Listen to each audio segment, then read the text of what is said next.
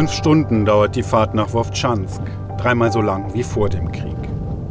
Weil Brücken und Straßen zerstört sind, muss man von der Regionalhauptstadt Kharkiv über Nebenstraßen fahren. 17.000 Einwohner lebten hier vor dem Krieg. Vier Kilometer sind es bis zur russischen Grenze.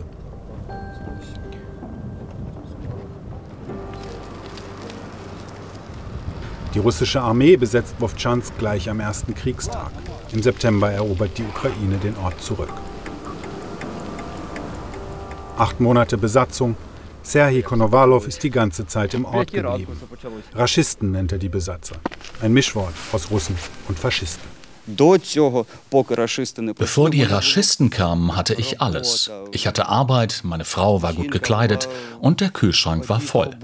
Und dann sind sie gekommen und haben unser Leben kaputt gemacht. Eigentlich gibt es die Stadt nicht mehr. Es ist ja kaum noch jemand da.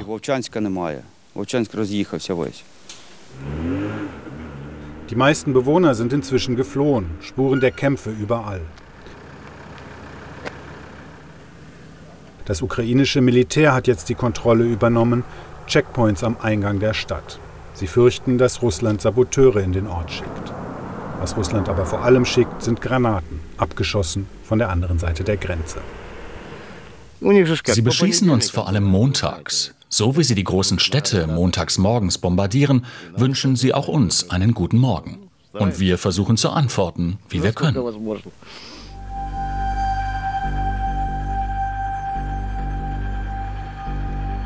Die Spuren des Beschusses sind allgegenwärtig. Regelmäßig fällt der Strom aus, Gas gibt es keins mehr. Denn die Stadt war vor dem Krieg ans russische Gasnetz angeschlossen. Die Menschen bereiten sich auf einen kalten Winter ohne Heizung vor. Auch humanitäre Hilfe kommt wegen der schlechten Straßen nur selten in den abgelegenen Ort. Nicht alle hier sind deshalb froh über die Rückeroberung. Unter den Russen konnten wir noch einigermaßen normal weiterleben. Es gab Arbeit und wir bekamen regelmäßig humanitäre Hilfe. Auch Geld haben sie verteilt. Aber jetzt, jetzt gibt es gar nichts mehr. Und jetzt entschuldigen Sie mich. Die Stadt galt schon vor dem Krieg als pro-russisch. Als die Russen gingen, flohen viele Bewohner mit ihnen. Nicht mehr als ein Fünftel ist noch da, schätzt die Verwaltung. Geblieben sind die Alten und die, die mit der russischen Welt nichts am Hut haben.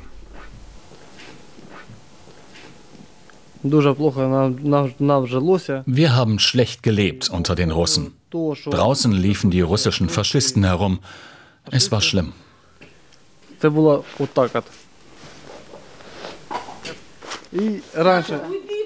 Zwei Frauen ziehen den angetrunkenen Mann weg.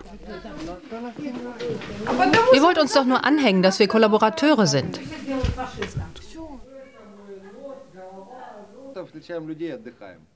Das Misstrauen in der Stadt ist groß. Wer hat mit den Besatzern kollaboriert? Wer gibt vielleicht sogar heute noch Informationen weiter? Die Militärverwaltung tut sich schwer. Wir hören immer, dass einige ein doppeltes Spiel gespielt haben. Erst haben sie Leute bei den Russen denunziert, heute kommen sie zu uns und behaupten, der und der habe kollaboriert. Wie überall haben die Russen mit Gewalt geherrscht. Vor allem junge Männer verschwanden in den Kellerverliesen der Besatzer. Manche kehrten mit schweren Verletzungen zurück. Einer der Folterkeller wurde in dieser Fabrik gefunden. Auch Serhi geriet ins Visier der Besatzer. Er wurde nach der Sperrstunde auf der Straße erwischt und einbestellt. Ich hatte Angst, dass sie mich hier foltern würden oder sonst was mit mir anstellen. Aber ich musste nur für sie arbeiten. Ich musste morgens um 8 kommen und bis 5 Uhr abends für sie arbeiten, musste Gräben ausheben, alle möglichen Dinge für sie durch die Gegend schleppen, Sandsäcke stapeln. Sie haben mich gezwungen, für sie zu schuften.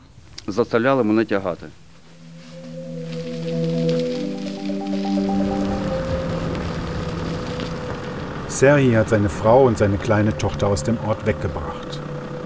Er hilft noch seiner Mutter, sich auf den Winter vorzubereiten. Dann will er auch weg, zumindest vorübergehend.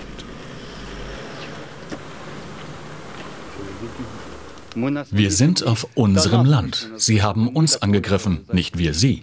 So sehe ich das. Und ich denke, so sehen das viele. So sehen das die Ukrainer. Das hier ist unser Land. Wir haben unsere Nachbarn nicht überfallen. Wir wollen nichts von ihnen.